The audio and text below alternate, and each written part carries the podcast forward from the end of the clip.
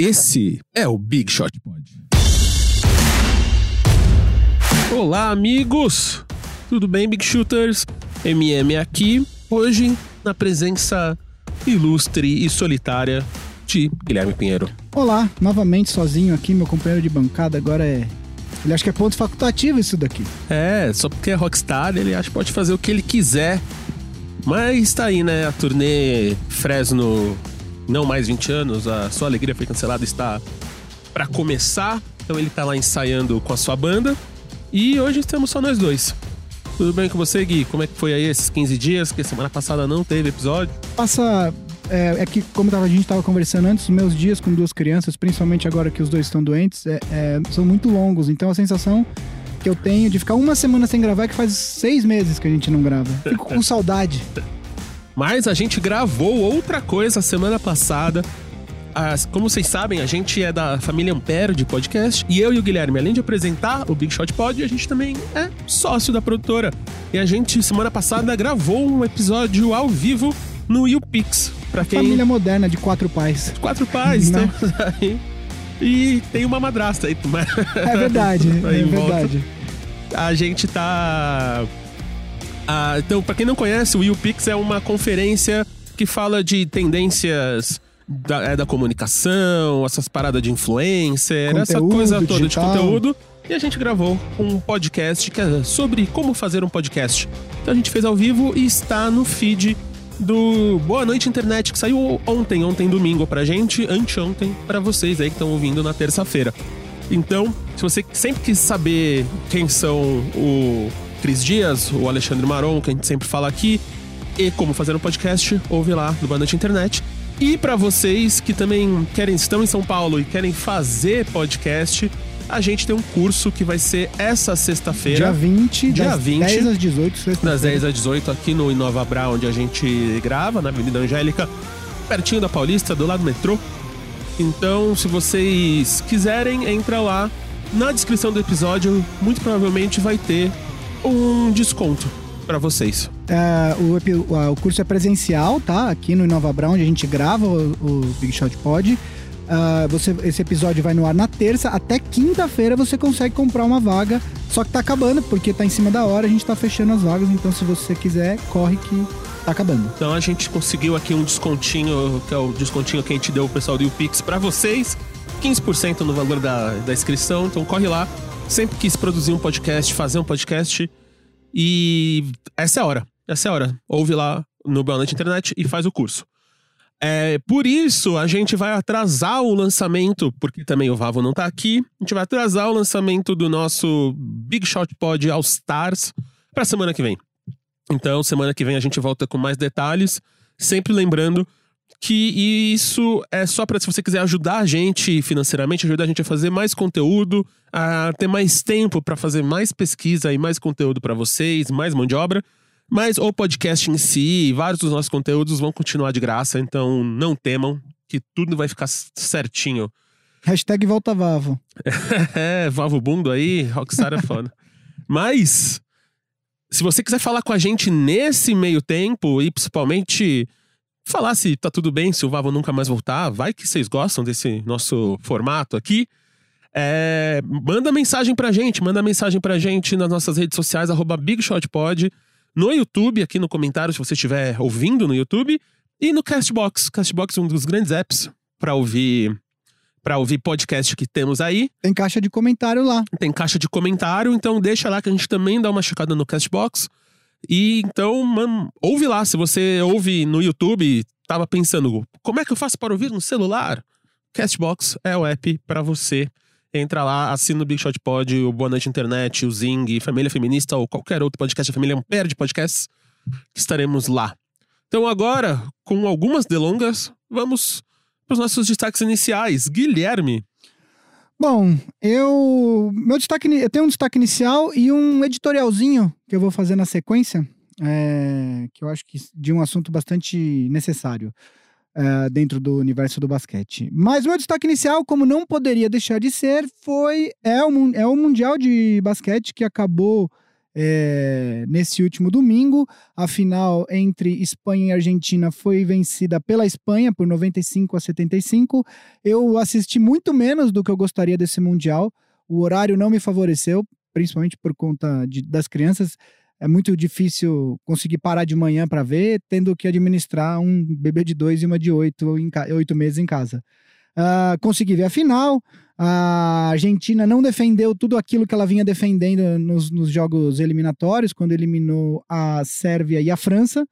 Mas ainda assim, a campanha da Argentina com um time absolutamente renovado e liderada pelo Luiz Escola, de 39 anos, uh, que teve médias de 18 pontos e 8 rebotes nesse Mundial, jogou demais.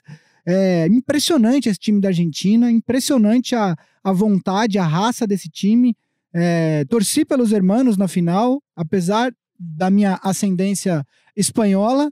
É, a Espanha, liderada por Marc Gasol, uh, Sérgio, uh, Lu e Ricky Rubio, toda essa, essa geração que a gente conhece, uh, fez por merecer, ganhou o título uh, de forma brilhante.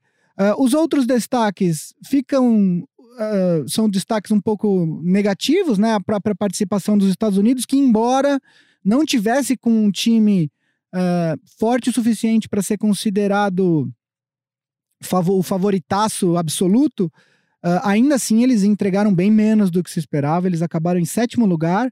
Eles foram eliminados pela França nas quartas de final, numa partida monumental do Rudy Gobert, pivô do Utah Jazz. Depois perderam da Sérvia na, na, pra, pra, pra, na decisão para ver quem ia disputar o quinto quinto lugar, e aí ganharam da Polônia na disputa de sétimo lugar. Então ficaram em sétimo lugar. Uh, e o Brasil, que depois de uma primeira fase brilhante, ganhando da Grécia, depois de uma recuperação incrível no terceiro quarto, uh, passou em primeiro do grupo e aí foi atropelado pela República Tcheca do Satoransky. Uh, depois perdeu para os Estados Unidos, como era esperado, e acabou sendo eliminado, saindo precocemente. Precocemente eu digo porque depois de ter passado em primeiro do grupo, existia a, a a, a, ideia de que o Brasil tinha muitas chances de passar para as quartas de final. Infelizmente, isso não aconteceu. O Brasil uh, terminou em 13 lugar na classificação geral e vai agora disputar o pré-olímpico para conseguir ter um duro pré-olímpico aí pela frente para conseguir uma vaga nas Olimpíadas de Tóquio em 2020. E falando do futuro aí da Olimpíada 2020, Tóquio, essas modernidades todas, eu tenho um destaque hoje que é um que o Spencer Dinwiddie está fazendo no Brooklyn Nets. Ainda não é nada oficial, a NBA ainda tem que aprovar e tal.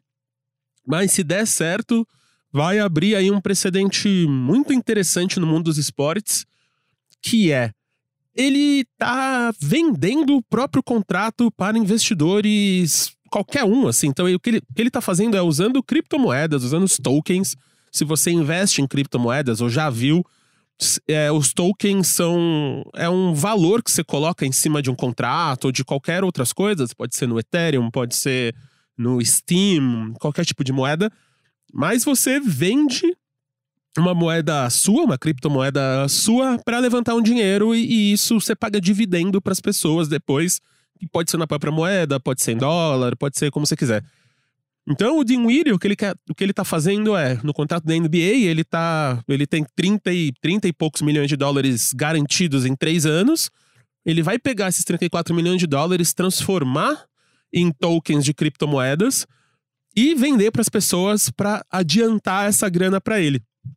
E aí, conforme as pessoas vão recebendo de volta esse dinheiro e o que ele for fazendo com outros dinheiros, né, com investimentos, com patrocínios e tal, essas pessoas também vão ganhar juros. Então, se você torce pro Nets e quer investir no Dinwiddie e tal, você vai poder comprar parte do contrato dele para ganhar com ele e adiantar essa grana. Então, se isso der certo, talvez vire uma um, um default aí no mercado. Isso revolucionaria o mercado de esportes como um todo, na real. Assim, Sim. Se isso der certo e se tornar prática, vai mudar completamente a concepção. Sim, porque no final um time pode fazer isso, um jogador, porque aí o jogador, o, o time paga menos pro jogador e a torcida paga o salário dele e, e fica sócia, sabe? Tem uma porrada de desenho que tá aí. Então eu, como entusiasta do futuro, estu, estudante das criptomoedas e tal, Achei muito interessante isso aqui. Ainda tá pendente bastante coisa, principalmente a NBA aprovar, né? Ainda tem todos aqueles acordos com os donos dos times. A gente vai fazer um episódio sobre esses contratos ainda e tal. Mas se, se der certo, tá aí. Vai mudar tudo que em todos os esportes. Então, antes da gente partir para a pauta principal, a gente tem aqui um assunto que o Gui quer fazer, o nosso primeiro editorial do Big Shot Pod. Guilherme, por favor. Semana retrasada, o Josh Hart, ex-jogador do Lakers e atual jogador do Pelicans, fez um comentário no podcast dele em que insinuava que o clima uh, no Lakers nunca foi dos melhores enquanto ele esteve por lá. Ele jogou os dois primeiros anos dele na liga pelo Lakers. Depois, ele escreveu no Twitter dele que apreciava tudo que o Lakers tinha feito por ele, afinal, o Lakers foi o time que deu uma chance para ele, principalmente no primeiro round, onde ele não era esperado, mas que gostaria de ter recebido uma ligação da franquia para avisá-lo que ele havia sido trocado uh, para o New Orleans Pelicans e não ter descoberto isso pelo Twitter. Eu comentei no Twitter do Big Shot Pod que isso era mimo do atleta e fui rapidamente repreendido por alguns seguidores sob basicamente duas alegações. A primeira é que eu estava dizendo isso apenas porque eu torço pelo Lakers, e a segunda uh, apontava para o fato de que os jogadores são seres humanos, isso envolve as famílias dele, que eles têm o direito de saber uh, se eles vão ser trocados ou não. Teve um seguidor aparentemente um que nunca ouviu as coisas que eu falo por aqui, que disse que nessas questões eu tenho que ficar do lado dos jogadores, não dos donos de franquia. Bom, eu quero rebater, eu quero falar das duas alegações. Sobre a primeira, inclusive, eu acho que eu nem preciso me defender. Hoje o Big Shot pode estar completando 40 programas. E quem acompanha a gente sabe o quanto eu sou crítico do Lakers e da administração atual do time. Além disso, embora eu seja a pessoa por trás do perfil do Big Shot Pod, eu tomo cuidado de jamais usar o perfil para torcer. Para isso, eu tenho meu perfil pessoal e quem quiser ler os meus comentários clubistas, clubistas podem ir lá no Gui Underline Pinheiro, que eu tô por lá.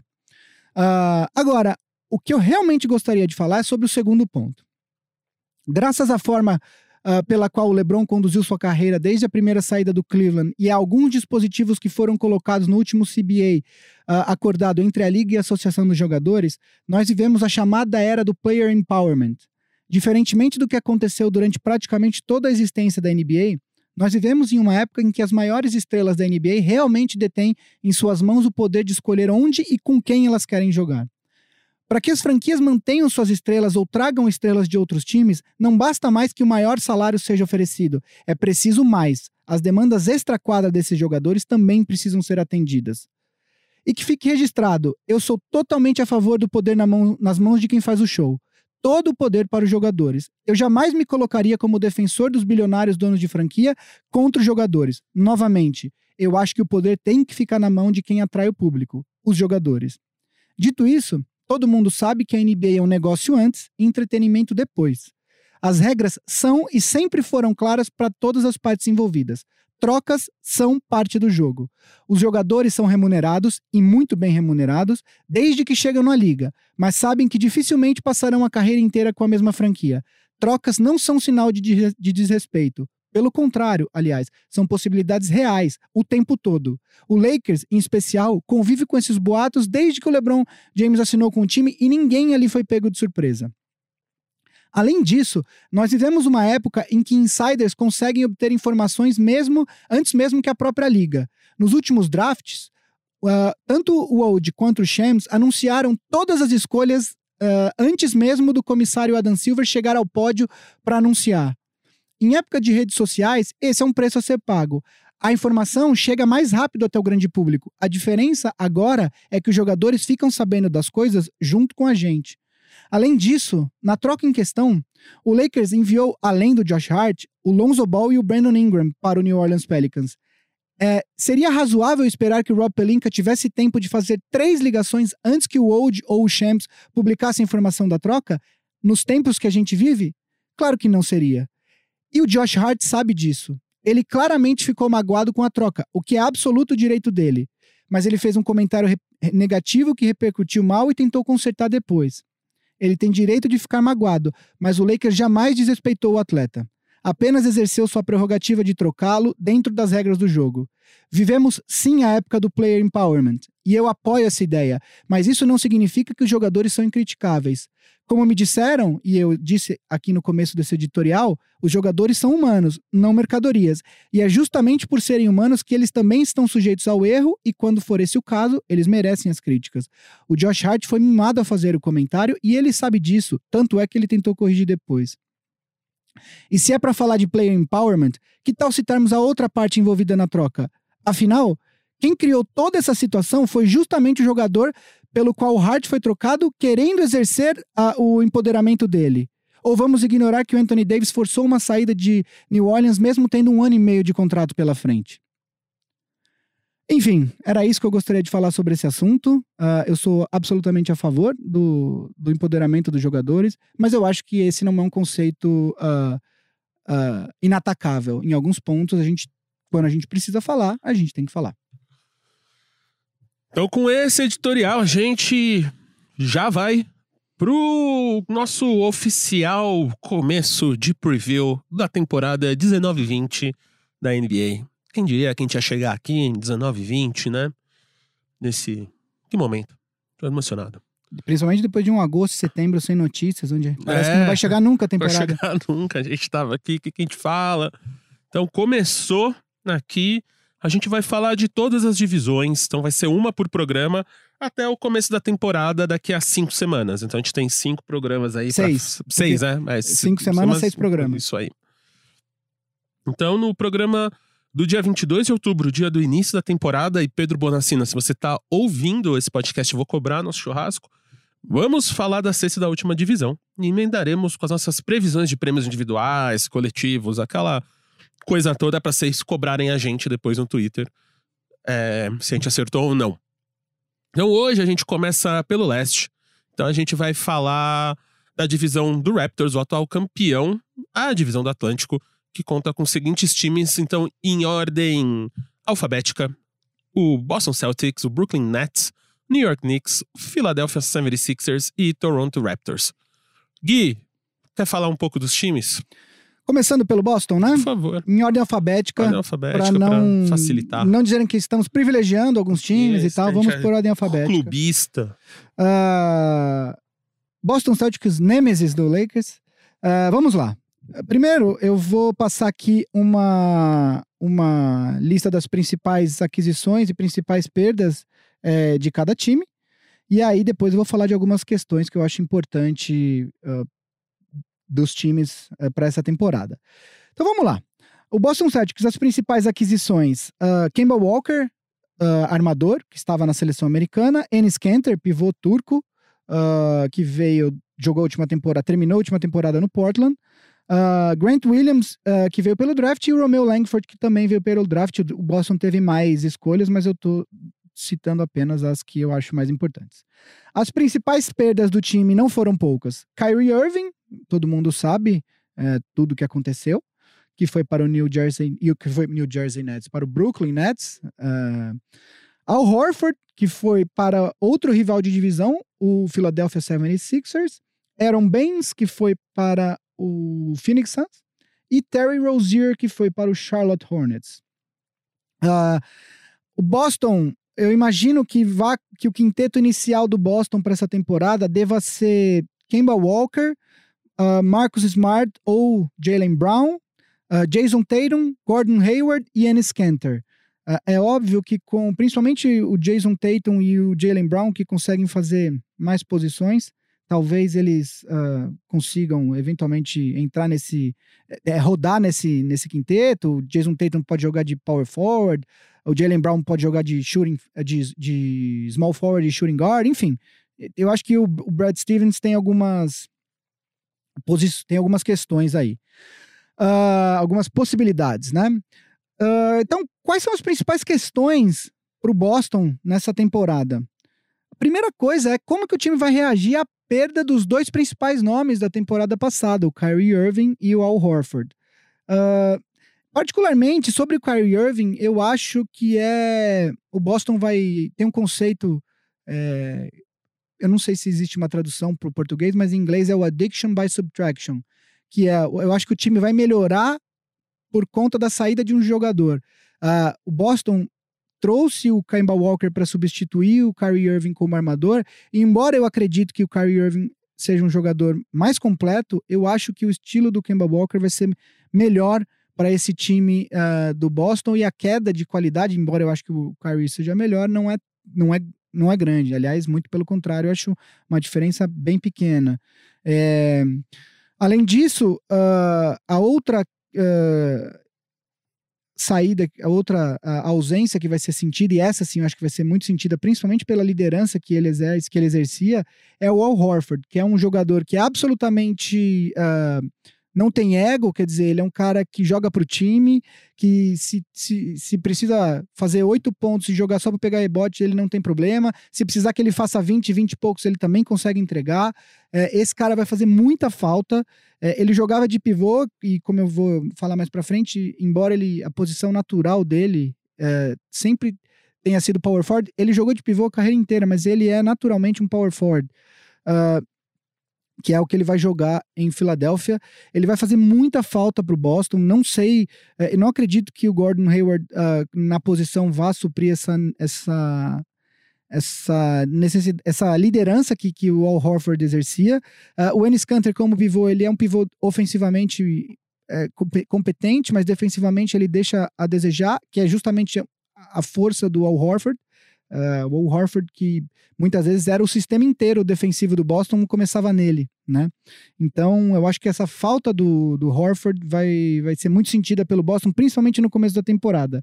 Uh, a, a, o segundo ponto que eu vou falar a respeito do Boston tem absolutamente a ver com o primeiro. O Boston perdeu esses dois jogadores e espera que tanto Jason Tatum quanto Jalen Brown uh, deem esse salto uh, de qualidade que era esperado deles na temporada passada, mas que não aconteceu. Uh, o Jalen Brown está indo para a quarta temporada dele na liga e vai ser um agente, um free agent restrito no final da temporada. E o Jason Tatum está indo para a terceira temporada dele, que, é, que, geralmente é quando as grandes estrelas da liga dão aquele salto para o estrelato mesmo. Uh, eu não vi o suficiente do Tatum e do Brown para apostarem que eles vão dar esse salto. Eu confio mais no potencial do Tatum do que do Jalen Brown. Uh, Jalen Brown, o Tatum acabou se machucando e não jogou uh, os últimos jogos dos Estados Unidos. O Jalen Brown me decepcionou. Eu achei que ele, que ele fosse mais útil para a seleção americana. Uh, então, eu acho que essa é uma questão que deixa os torcedores do Boston Celtics bastante apreensivos e, e eu acho que isso é fundamental para o futuro aí do, do, do, uh, do Boston para dizer se eles vão ser contender, se eles vão apenas para os playoffs, aí brigar por uma, um segundo round de playoffs, enfim. Eu acho que isso é a questão mais fundamental do Tatum para pro, pro, isso. Uh, a, a, a, último ponto, quer dizer, último ponto não, Gordon Hayward, que no final da temporada deu uma, evolu deu uma evoluída, mas uh, ainda como a gente já falou aqui em alguns outros programas, ainda está longe de ser o Gordon Hayward do Utah Jazz. Então eu acho que isso também é uma outra questão importante. É, se ele chegar perto de ser o que ele era no Utah Jazz, vai ser um adianto bem grande para o Boston. É, então, uh, eu, isso é uma outra questão a ficar de olho aí. E eu acho que a última questão a ser é, observada aí é caso Tatum e, Brown deem esse pulo que a gente está falando e o Hayward uh, volte a ser próximo do jogador que ele era antes da lesão, na primeira temporada dele com o Boston, isso significa que o Boston pode, de repente, tentar fazer uma troca aí, de repente, por um Bradley Beal, é, para se colocar numa posição de disputar de verdade a Conferência Oeste. Eu acho que o Boston Uh, tem os assets ainda, os ativos para conseguir fazer uma troca interessante. Se o, se o Tatum e o Brown derem esse pulo, o Boston pode escolher um dos dois para trazer um jogador que, que, que dê um punch maior para esse time. E aí, nesse caso, eu vejo o Boston como um time ali entre quarto e sexto no leste hoje, pode dar esse pulo aí para para disputar a conferência, a ser considerado um do, dos grandes concorrentes aí na conferência. Então são esses quatro pontos uh, que eu acho importante ressaltar no Boston Celtics. Acredito que vá, vá, vá fazer playoffs. Uh, então, uh, apesar de ter perdido dois jogadores importantes, o futuro ainda pode ser muito bom para os Celtics. Aí seguindo aqui no por ordem alfabética novamente, vamos justamente falar de quem? Do Brooklyn Nets, o time dos hipsters de Nova York. Hum, Né? Não posso falar nada que minha irmã mora a três quarteirões do estádio. É, posso que ela vai nos jogos do Brooklyn. O marido dela vai. Então. ah, aposto que ele é hipster. Ele é construtor de madeira, de coisas de madeira, assim. Lógico que ele é hipster. Você chega na casa, deve ter talheres de madeira, deve ser. Ele constrói os próprios móveis. Exato. É um homem que eu quero passar o fim do mundo junto. Entendi. É, é sempre bom ter esse cara no time, né? Tipo, Ele e nosso amigo André Solera são é duas pessoas. exatamente. No dia que tiver o apocalipse zumbi, são dois caras que a gente manda buscar. Exatamente. É, vamos lá. É, Brooklyn Nets, ah, como eu disse, as principais aquisições do Brooklyn Nets, que teve essa off-season maravilhosa, né? Teve, bom, Kevin Durant, que foi uma importante aquisição, mas que, como a gente já disse, não vai jogar essa temporada, porque ele teve essa lesão no tendão de Aquiles e só volta na temporada 2020-2021. Ah, Kyrie Irving, vindo do rival de, de divisão Boston Celtics. Ah, e o nosso querido DeAndre Jordan, que eu tô colocando aqui muito mais pelo nome dele do que ah, pelo que ele vem apresentando no- nos últimos anos. Ah, Os números ainda podem enganar, mas eu, na minha opinião, ele não é mais o pivô que a gente que ele já foi, que a gente já viu no Los Angeles Clippers. Ah, como principal perda, eu tô colocando apenas o DeAngelo Russell, até porque quando você traz o Kyrie Irving, o DeAngelo Russell se torna ah, dispensável sem nenhum demérito, quer dizer, porque se você faz uma opção entre dois jogadores que jogam na mesma posição, dois jogadores caros, você traz um e automaticamente acaba eh, liberando o outro, e foi o que aconteceu, foi até um sign and trade do Kevin Durant pelo D'Angelo Russell com o Golden State Warriors. Ah, acredito eu, nesse momento, que o quinteto inicial do, do Brooklyn Nets deva ser algo como, ah, vamos lá, Kyrie Irving, claro, ah, e aí você tem Joe Harris, Caris LeVert e Spencer, Spencer Dinwiddie para duas posições, né? Ah, eu acho que Joe Harris e Caris LeVert em- me parecem os, os titulares, mas o, o Dinwiddie também pode começar alguns jogos. De power forward, é, eu acredito que vá, assim, nesse momento, o, Ro- o, o Rodion Skuruks, ah, que foi rookie ano passado, que é, me fugiu a nacionalidade dele agora. E aí, de, de pivô, ah, eu imagino que vai começar o DeAndre Jordan, tá? Eu, eu começaria com o, o, o Jarrett Allen, que para mim é mais novo e consegue entregar algo parecido por um valor muito menor. Eu, particularmente, não teria assinado com o DeAndre Jordan, mas como ele é amigo do Kyrie Irving e do, e do, do Kevin Durant, ele veio no pacote. Mas eu acredito que o DeAndre Jordan vai ser titular. Ah, o Kuruks é letão, tá? Tava checando aqui. Ele é letão. Eu imagino que o quinteto inicial seja esse. O quinteto inicial, por conta da lesão do, do, do Kevin Durant, não é tão diferente. Se você considerar o Allen, o Jarrett Allen titular como pivô, não é tão diferente do que era o quinteto do ano passado, né? Você basicamente você está trocando o Kyrie Irving pelo o D'Angelo Russell pelo Kyrie Irving nesse quinteto inicial, né?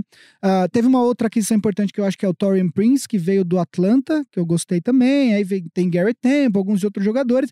O elenco do Nets também oferece algumas ah, alternativas de, de, de, de, de rotação, né?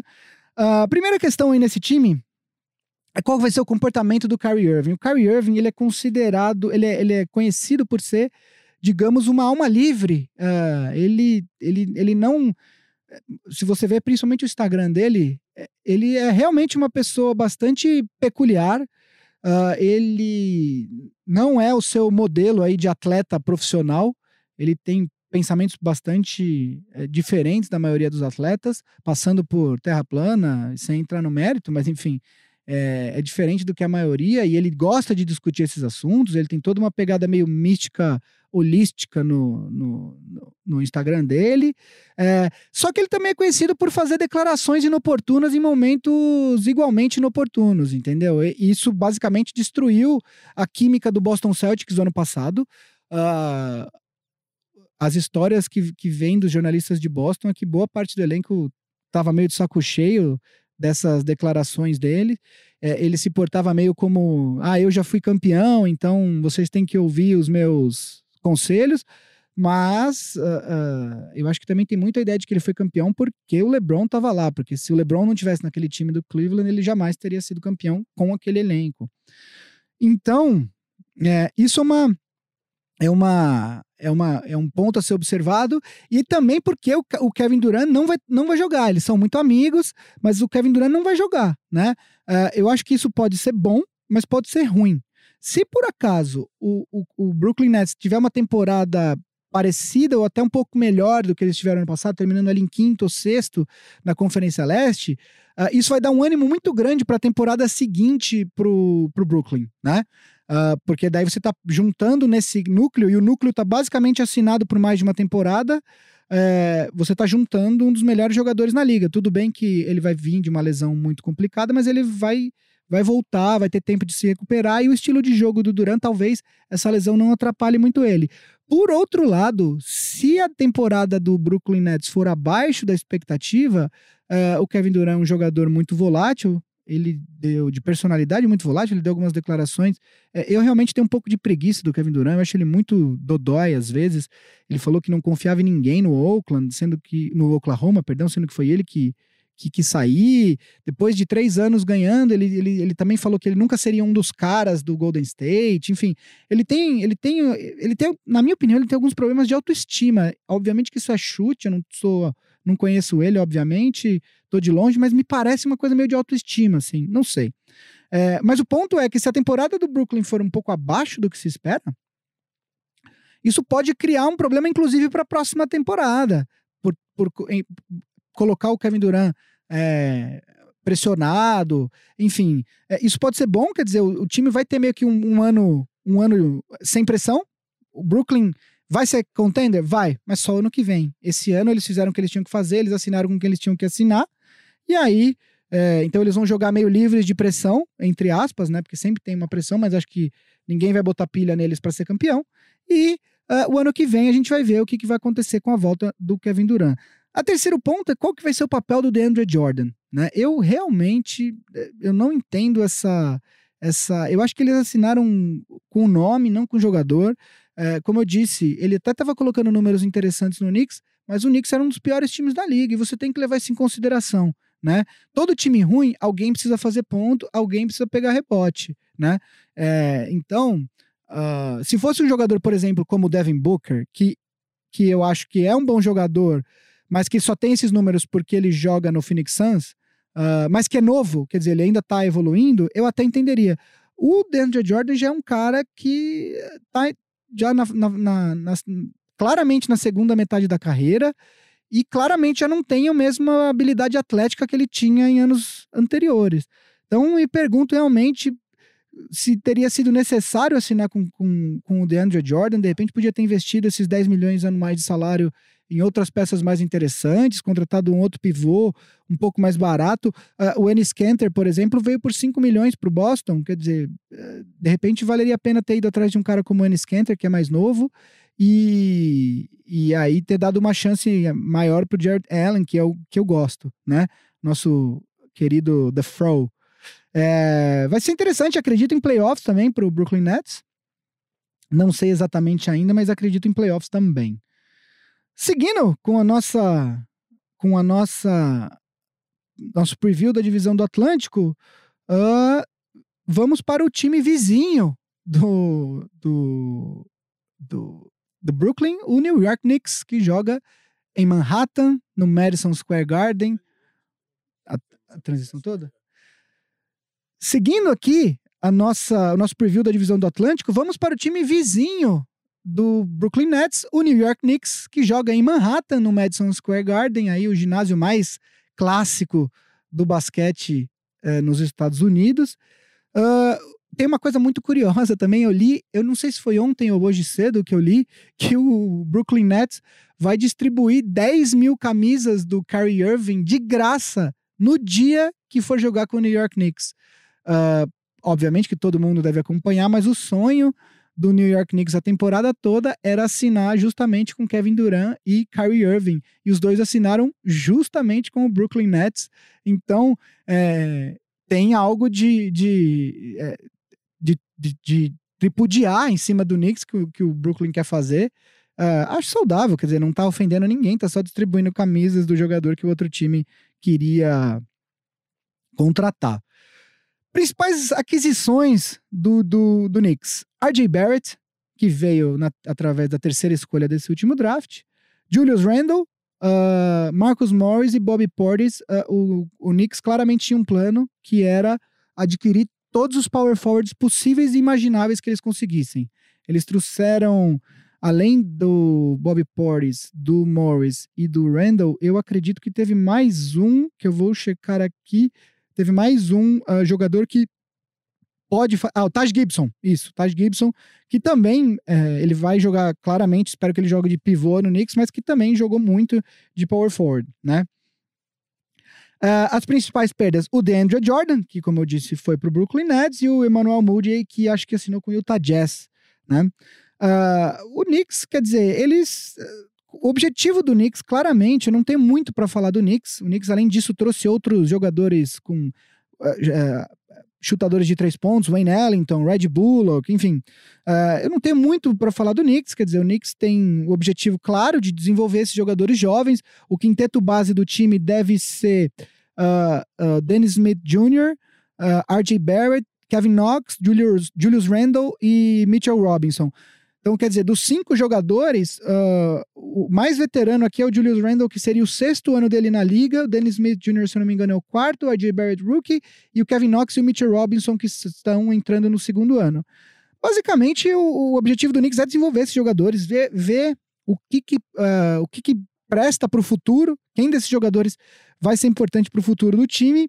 Uh, e manter a folha salarial limpa para a free agency de 2021, que é a próxima grande free agency da, da liga, né? O ano que vem uh, não teremos, possivelmente não teremos grandes free agents na temporada. O Anthony Davis é o último ano de contrato. Ele diz que vai, uh, só vai assinar uh, se for com Lakers depois da free agency, durante o período e tal. Não se sabe se ele ainda vai fazer reuniões com os outros, com outros times, mas o fato é que Hoje a expectativa é que ele permaneça em Los Angeles com um contrato de cinco anos, etc e tal, e talvez nem tenha essa, esse grande nome no mercado para 2020. Então o objetivo do Knicks, claramente, é, é, desenvolver, além, do, além de desenvolver o núcleo jovem, é manter a folha salarial limpa para 2021, tanto é que todos os contratos, com exceção do contrato do Julius Randle, que, tem, que é de três anos e tem uma opção do time para o terceiro ano, todos os outros contratos, e o do, Mar, do Marcus Morris, que tem, é, foi um contrato de um ano só, Todos os outros contratos, eles são de dois anos com uma opção de um time para o segundo ano. Ou seja, uh, em 2021, o Knicks tem a chance de todos esses contratos que eles assinaram agora não estarem mais na folha salarial, e aí eles terem só os jogadores que, que, que eles draftaram, né? O Kevin Knox, o Mitchell Robinson, o RJ Barrett, e aí, é, e aí ter espaço no cap para trazer, de repente, um para ir atrás, tentar trazer um Yannis Antetokounmpo, uh, esses nomes, jogadores como esses nomes. Paul George pode ser free agent em 2021, tanto, tanto ele quanto Kawhi Leonard. Uh, LeBron James pode ser free agent em 2021, porque ele tem a opção do jogador para o quarto ano de contrato com o Lakers. Enfim, uh, são todas essas possibilidades do Knicks. Uh, então, eu acredito que o Knicks vai jogar para conseguir uma outra escolha boa, vai dar todas as chances possíveis para os jogadores jovens, e aí, quem sabe, conseguir uma outra escolha boa no próximo draft. Próximo draft eu sei que está longe, mas não parece ser um draft muito forte, então tem que levar isso em consideração. Uh, sobre o núcleo jovem, eu gosto muito do RJ Barrett, tá? Eu tive vendo alguns jogos dele em Duke. Uh, nessa último, nesse, nesse único ano que ele jogou em Duke junto com o Zion Williamson. Eu acho que ele acabou sendo um pouco subestimado justamente por jogar com o Zion Williamson. Eu acho que o estilo de jogo com a, do, de Duke nesse ano, por conta da presença do Zion, acabou não uh, favorecendo o RJ Barrett, mas ele é um, um aparentemente é um, é um jovem jogador com a cabeça no lugar, que foi preparado para estar tá onde ele está. Então eu acho que ele vai surpreender muita gente e acho que inclusive ele é o meu Dark Horse para Rookie of the Year. Obviamente que todas as apostas indicam a Zion Williamson como vencedor do prêmio, mas eu não acho que isso são favas contadas. Vamos ver quando começar a temporada. Acho que o RJ Barrett vai surpreender muito de toda essa classe. Ele era o meu segundo jogador preferido. e acredito que ele vai ter uma temporada interessante. Uh, dando prosseguimento aqui, vamos falar do quarto time, é, o time que eu considero o favorito no leste, como eu disse no, no, nos Power Rankings que eu fiz há uns 5 ou 6 episódios atrás, o Philadelphia 76ers. Uh, time que joga na Filadélfia, olha só que coisa louca. Por isso chama Filadélfia. Que doido, né? É uma loucura isso, né? Cara, onde é que eles vêm com essas ideias, né? Pois é, mas o Brasil, por exemplo, é mais, é mais inovador nesse sentido. Corinthians e Palmeiras jogam em São Paulo e não chamam São Paulo, porque já tinha o São Paulo aí. Pois é, e o Santos, que é de Santos? É, ó, seguindo a lógica. Que doideira, Entendeu? né? É, esse momento pra ser nossa aí, põe a música na, na edição, Marcelo. É, bom, as principais aquisições do, do Philadelphia foram o nosso querido Al Horford, vindo do. É, é muito louco que nessa divisão os jogadores eles saíram e muitos deles continuaram na divisão. Eles foram se movimentaram entre os times. É, o Kyrie Irving, uh, o, o, Al Horford, uh, o, o DeAndre Jordan, o Marcus Morris, enfim, todos os jogadores que estavam na divisão e continuaram nela, mas em outros times. Uh, o Al Horford, ele é um cara, como eu disse, vai fazer uma falta tremenda pro, pro, pro Boston. E eu acho que a grande. O, o Sixers conseguiu duas vitórias ao trazer o Al Horford, que é, primeiro, que o Al Horford não vai mais marcar o Embiid, que sempre foi um, um, um, um duelo muito ruim para o Embiid jogar contra o Horford. É, em segundo lugar, ele vai jogar na posição dele, quer dizer, ele vai jogar na posição que é, é que seria mais natural para ele, que é power forward. Uh, o, o, o, time base do, do Sixers para essa temporada, seguindo uh, contando com as aquisições e tal, seria o Ben Simmons de, de armador, né? Uh, o Josh Richardson, que foi a outra grande aquisição do time, na troca que mandou o Jimmy Butler para Miami, seria jogando de shooting guard. Tobias Harris, que reassinou por cinco anos uh, de, de small forward, o Horford de power forward e o Joel Embiid de pivô. É um quinteto muito, muito, muito forte. Uh, Agora, por conta disso, o, o, time também teve duas grandes baixas, que foi o Jimmy Butler, que não quis ficar, ele quis ir para o Miami Heat, então eles fizeram esse sign and trade, que foram quatro times, na verdade, foi Portland envolvido, uh, Portland, Filadélfia, Miami, e tem mais um time que me fugiu agora, mas foram... Ah, e o Clippers, o Clippers que acabou ficando com o Mo Harkless. Uh, então, perdeu o Jimmy Butler e perdeu o J.J. Redick, que era o grande chutador de três desse time.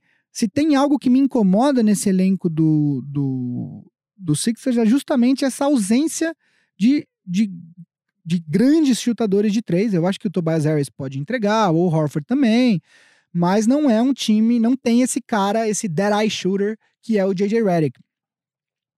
O Sixers também conseguiu manter alguns jogadores importantes para o banco, né? Então, uh, James Ennis, o Mike Scott acabou ficando. Tem um jogador que, que foi draftado que eu gosto muito pelo potencial de defesa dele, que é o Matisse Taibu, que é ele, é. ele pode jogar tanto de dois quanto de três. Ele é um, ele foi um dos melhores defensores da, da, da, do basquete universitário. Aliás, acho que ele foi considerado o melhor defensor do basquete universitário na última temporada. A única coisa é que ele uh, precisa muito melhorar. Para ele ficar ruim na, nos arremessos, ele precisa melhorar um pouco. Assim, ele deixou bastante a desejar nesse fundamento, mas ele é um jogador uh, interessante. Além disso, vou falar aqui apenas porque ele é brasileiro, porque não espero que no início ele seja uma parte muito grande da rotação. O Sixers trouxe o Raul, Raulzinho, né, o Raul Neto, que infelizmente não jogou Mundial, mas que está lá no, no, no Sixers. Uh, eu acredito que, como eu disse, nesse momento o Sixers é o meu favorito do leste. Eu acho que o quinteto deles é muito forte. Eu acho que eles, se eles conseguirem aí descobrir, eu acho que o Mike Scott pode ajudar, o James Ennis teve uma participação interessante nos playoffs. Se eles conseguirem mais um jogador para contribuir, eles têm uma rotação de oito que seria muito interessante para os playoffs.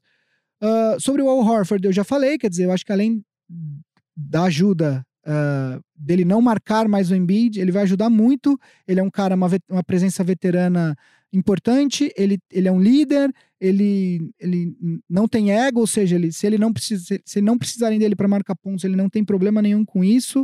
Uh, e num time com Ben Simmons, Harris e Embiid, você tem muitas bocas para alimentar aí. né? Então talvez esse ano ele não precise marcar tantos pontos.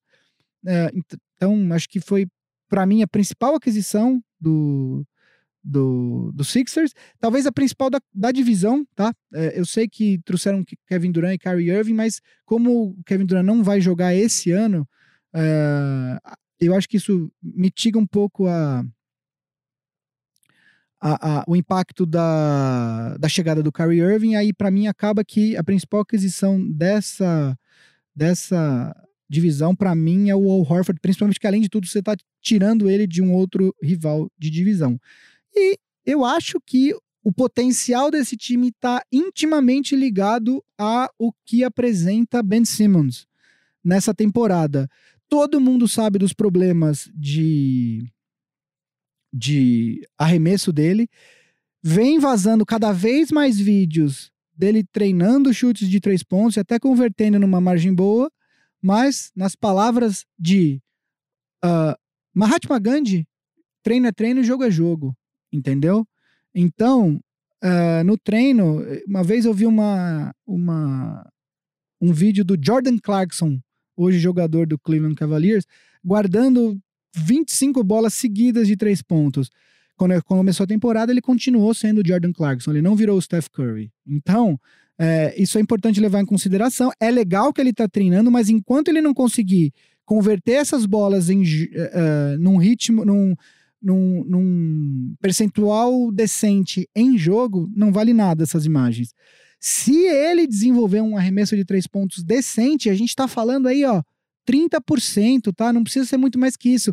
Aí o jogo do, do Sixers vai abrir muito, porque você vai ter que respeitar ele nas bolas abertas de três pontos, você vai tirar gente de dentro do garrafão para marcar o Ben Simmons, e aí realmente vai ficar difícil marcar esse time no ataque com tantas possibilidades. É, eu acho que, basicamente, uh, o que falta para o Ben Simmons dar esse salto para se tornar uma das grandes estrelas da liga é ter um arremesso de longe um pouco mais decente. Ele não pode ser um cara que só converte na tabela. Uh, arremessos dentro do garrafão. Eu acho que ele precisa ampliar um pouco o range dele. E se ele conseguir fazer isso, aí realmente o céu é o limite, porque ele tem talento demais, ele tem talento ao redor dele no Sixers. E aí, aí sim eu posso dizer que o Sixers seria o favoritaço uh, do leste, na minha opinião. Uh, e faltamos apenas agora falar do atual campeão dessa, dessa da NBA, né, na última temporada, o Toronto Raptors, por ordem alfabética, acabou sendo o último time. We the North. We the North.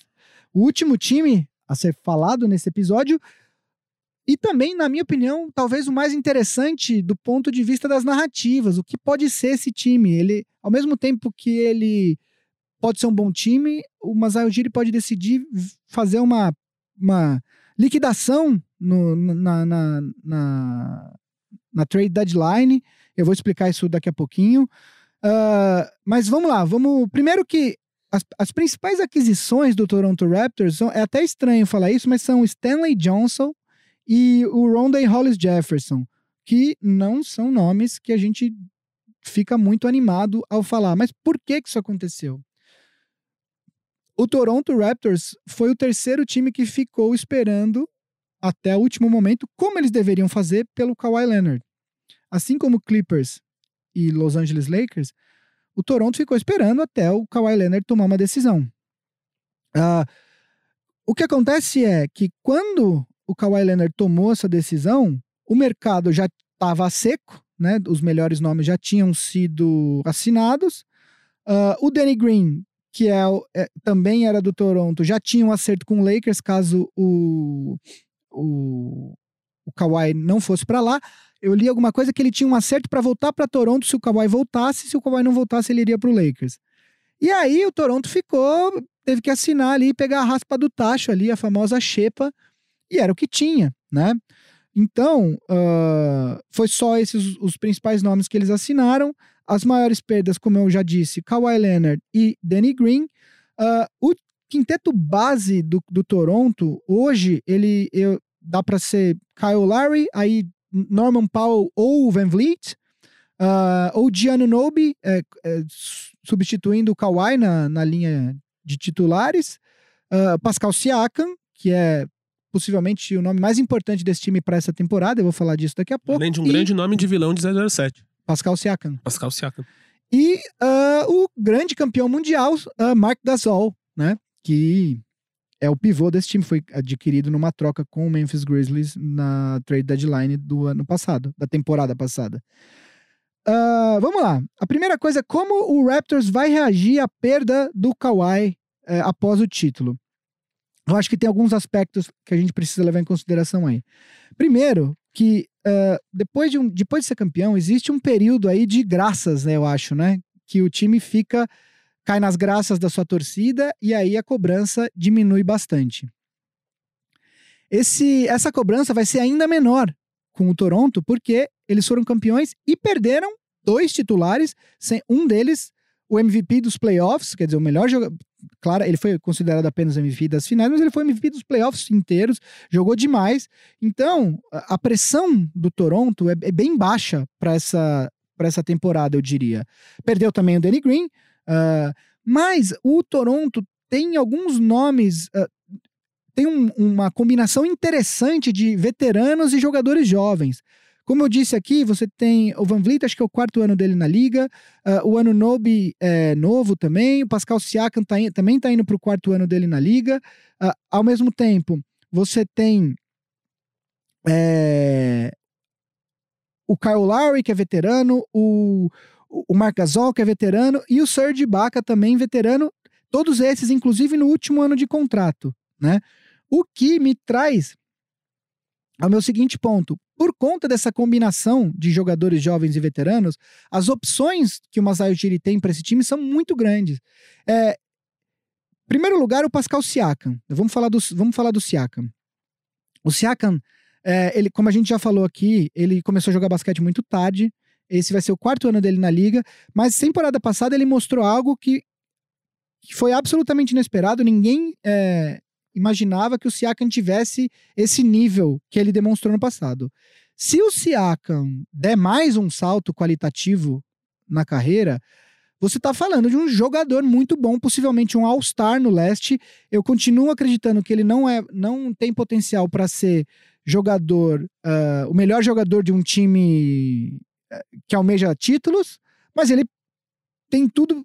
Ele já demonstrou que ele pode ser um segundo jogador de um time que almeja títulos, né? Eu acho que o, o Toronto teve um equilíbrio grande aí. Em alguns momentos foi o Kyle em alguns momentos foi o Marc Gasol, em alguns momentos foi o Siakam, mas eu acho que o, Siakam mostrou que, de repente, ele pode ser um segundo jogador, num time bem montado, um elenco redondo, ele pode ser um segundo, terceiro com certeza, talvez até um segundo, né? Ah, além disso, você tem nomes como Van Vliet, como Powell, como ah, o Anunobi, que, que tem um núcleo jovem razoavelmente interessante para o Toronto investir nas próximas temporadas. Caso esse núcleo jovem não se desenvolva eh, nos primeiros meses como o Toronto espera, ah, você tem esses veteranos que, que, além deles segurarem a onda e já demonstraram que pode fazer isso, se a temporada do Toronto por acaso descarrilhar, e eu não acredito que isso vai acontecer, porque o time é muito bem treinado e muito bem gerenciado pelo Masai Ujiri, você tem a opção, mas a Ujiri tem a opção de fazer essa queima de estoque aí na trade deadline, trocando os veteranos, que muito possivelmente não vão reassinar com o Toronto na off-season. Ah, não os três, com certeza não os três, talvez um ou dois, mas não acredito que os três reassinem. Ah, mas são jogadores que ainda têm muito valor e podem agregar muito a, a eventuais contenders nessa temporada. Kyle Lowry, uh, Mark Gasol e Serge Ibaka, que rejuvenesceu no, no, no Toronto desde que está lá. É, esses jogadores podem trazer novos ativos para o Toronto e o Toronto aí investir para fortalecer esses jogadores jovens que, que o time tem. Então as opções do, do, do Masai Ujiri nesse momento são bastante amplas, a pressão vai ser baixa, porque eles são os atuais campeões e perderam o melhor jogador, é, o que dá muita tranquilidade para o Masai Ujiri trabalhar e aí, com a cabeça no lugar certo, fazer as opções corretas para esse time. De qualquer forma, mesmo perdendo o, o, o Kawhi Leonard, o futuro para o Toronto pode ser muito bom. Você agrega alguns, alguns talentos interessantes ao redor desses jogadores jovens, mantém um desses três veteranos, um ou dois. Você tem um time aí que pode ser mais contender. Contender, não sei se para título, mas ah, no leste pode, pode almejar até uma final de conferência aí nos, nos eu, eu acho que não esse ano, mas nos próximos no próximo ano, talvez no outro, enfim. As opções são, são bastante interessantes. Eu continuo acreditando que o que o, o Toronto vai conseguir chegar nos playoffs esse ano. Ah, uma outra coisa que eu ah, que eu acho importante é só para encerrar o ponto do Siakam é, é- é- eu acho que o- nesse começo de temporada principalmente ah, seria interessante o Nick Nurse montar um time ao redor dele, não tipo vai lá e resolve, mas um sistema que potencialize as, as qualidades do Siakam e que ah, dê todas as oportunidades que ele precisar para se tornar esse jogador, para ver que tipo de jogador que ele vai ser. Porque isso eu acho que vai ser determinante para as opções que o Masao Ujiri vai ter que fazer ao longo da temporada. Ah, e acho que é isso, Marcel. Cobrimos Então, os... antes da gente acabar aqui, quatro perguntinhas rápidas, vamos lá. Palpite de classificação da divisão. Bom, eu acho que, eh, como deixei claro nos meus comentários, o Philadelphia eu acredito que seja o primeiro dessa divisão. Em segundo lugar, eu colocaria o Boston Celtics. Em terceiro lugar, eu colocaria. Eu fiquei bem na dúvida, tá? Entre Brooklyn Nets e Raptors. Eh, como existe essa possibilidade aí de, de liquidação do Raptors eh, no meio da temporada, dependendo de como for o, o- a, a temporada, eu vou colocar o Brooklyn Nets em terceiro e o Toronto Raptors em quarto e o nosso glorioso New York Knicks em quinto. Playoffs, quem vai? Então, como nessa última temporada, eu acredito que essa divisão vai mandar quatro times dos, aos playoffs, os quatro primeiros. Essa temporada já foram, Sim. né? Mas eu vou. Aliás, essa temporada foram os quatro, e acho que dos quatro, três foram pro segundo round dos playoffs. Só o Nets que perdeu no, no primeiro round, justamente pro Philadelphia. Então, por isso que não foi. Então, se- só pra deixar claro, Sixers, Celtics, Nets, Nets, Nets e Raptors eu acho que vão aos playoffs. Um jogador, surpresa positiva. Então, eu acho que um jogador que vai surpreender bastante, como eu já disse no meu comentário do Knicks, é o RJ Barrett. Eu acho que ah, por jogar com o Zion Williams, a atenção estava toda nele. Ao mesmo tempo, embora Duke tenha conseguido uma classe de recrutamento interessante na temporada passada, não necessariamente os talentos desses jogadores casavam, então o time deu uma travancada. Eu acho que o pessoal. eh, Primeiro, é, tá, tá subestimando o, o Barrett, mas também porque parou de olhar um pouco pra ele, porque foi só Zion, Zion, Zion, Zion. Eu acho que ele vai ser um rookie, vai disputar o prêmio de, de rookie do ano, a não ser que a gente que o Zion tenha uma temporada como o Luca Doncic teve nessa última que acabou se- ganhando, acho que de forma unânime. Mas eu acho que o RJ Barrett é o cara que vai surpreender positivamente aí. Eu tô tentando escolher um nome que ninguém espera, né? Não adianta falar, ah, o Al Horford. Bom, o Horford todo mundo espera. Surpresa negativa. Então, também como eu disse no meu comentário, eu acho que um jogador que me decepcionou bastante nesse Mundial e que eu não vejo ele dando esse salto, embora eu acho que ele, ele seja um jogador de alto nível, mas, se- mas que vai acabar sendo um jogador para compor rotação na liga, eu acho que o Jalen Brown. Eu, eu, eu aposto entre ele e o Tatum, eu acho que o teto, do, o teto de talento do Tatum é maior e eu acho que ele vai chegar perto de atingir o Jalen Brown. Eu não sei se ele vai atingir isso, não sei se nesse time do Celtics eu acho que ele vai acabar deixando a desejar um pouquinho. No sorvete napolitano, você mistura todos os sabores ou tem um preferido? Eu, eu não gosto muito de sorvete de morango. Tem chocolate e vanilla. Exato. Flocos é o melhor sabor? Não. Não. E chocomenta. Chocomenta. Cara, eu não gosto de chocolate com menta. Eu gosto de menta, gosto de chocolate, mas não gosto de chocolate com menta. E assim, pra quem tinha dúvida sobre os sabores que o Gui mais gosta de sorvete, fechamos esse grande quadragésimo episódio do Uma- Big Shot Pod. Uma capital. Hum, Harare. Cara, eu sabia que você ia pra África. Ah, casa, né? Tinha certeza. A casa. Pode ser Luanda, porque eu gosto de caos. Entendi. Mas Harare é da hora. Falando nisso, meu grande amigo mineiro tá lá. Inveja branca, inveja boa de estar lá. E muito provavelmente estaremos lá ano que vem cobrindo NBA África. Se Deus Aí, Se Deus, ah lá, os, os bons e os, os- e os velhos deuses, os novos e os velhos deuses quiserem, estaremos lá. E Engraçado se fechamos. Deus quiser, eu nem católico sou, É, mas a então, gente fala é essas expressões, coisas, né? Tipo Ave Maria, Jesus. Jesus, esse comunistinha lindo, eu sou fã. Jesus, eu gosto muito de Jesus, mas com I. Jesus. Com I, Jesus, né? Que é É um expletive, né? É, Tipo, uma um- interjeição. Uma interjeição, isso aí. Estudei com a Sasha, às vezes esqueço de falar português. então, vamos lá, gente. É o Big Shot Pod, como vocês já sabem, qualquer rede social, arroba Big Shot Pod, tudo junto. Eu sou arroba MMZidoro, o Gui, arroba Gui Underline Pinheiro. O Vavo, como não tá hoje, não vai receber carinho da torcida. Mas hashtag volta Vavo. Mas volta Vavo, o Vavo Bunda, você pode escolher que lado dessa guerra você tá. E... Mas vai lá ver o show da Freto, tá bonito, tá dançante. Estão fazendo músicas de mexer as ancas, de, de fazer bebê, tá da hora. E a gente volta aí no 41 episódio semana que vem. A gente é da família Ampere de podcasts. Boa noite, internet, já clássico entre os podcasts nacionais. Zing tá com um podcast bem legal aí, um diário que é literalmente um diário. Então é um, um diário onde o Maron, o Maron fala sobre a sua vida e acontece todo dia. Então é um diário ao cubo. Tem um episódio que é o making off da nossa palestra do UPix, que tá no Boa Noite Internet. Então é o Inception do Inception do Inception. E Família Feminista e mais famoso hashtag Vem Coisa Boa por aí. A gente é gravado em Nova Bra, na Avenida Angélica, aqui pelo Raul Leal. Tá olhando pra gente, sedutor. Que não almoçou ainda, Mas vamos almoçar. mas ele falou que hoje é a última gravação, então ele tá de folga depois. Tá de folga. Vai começar a revolução. É isso aí. Até lá. Abraço.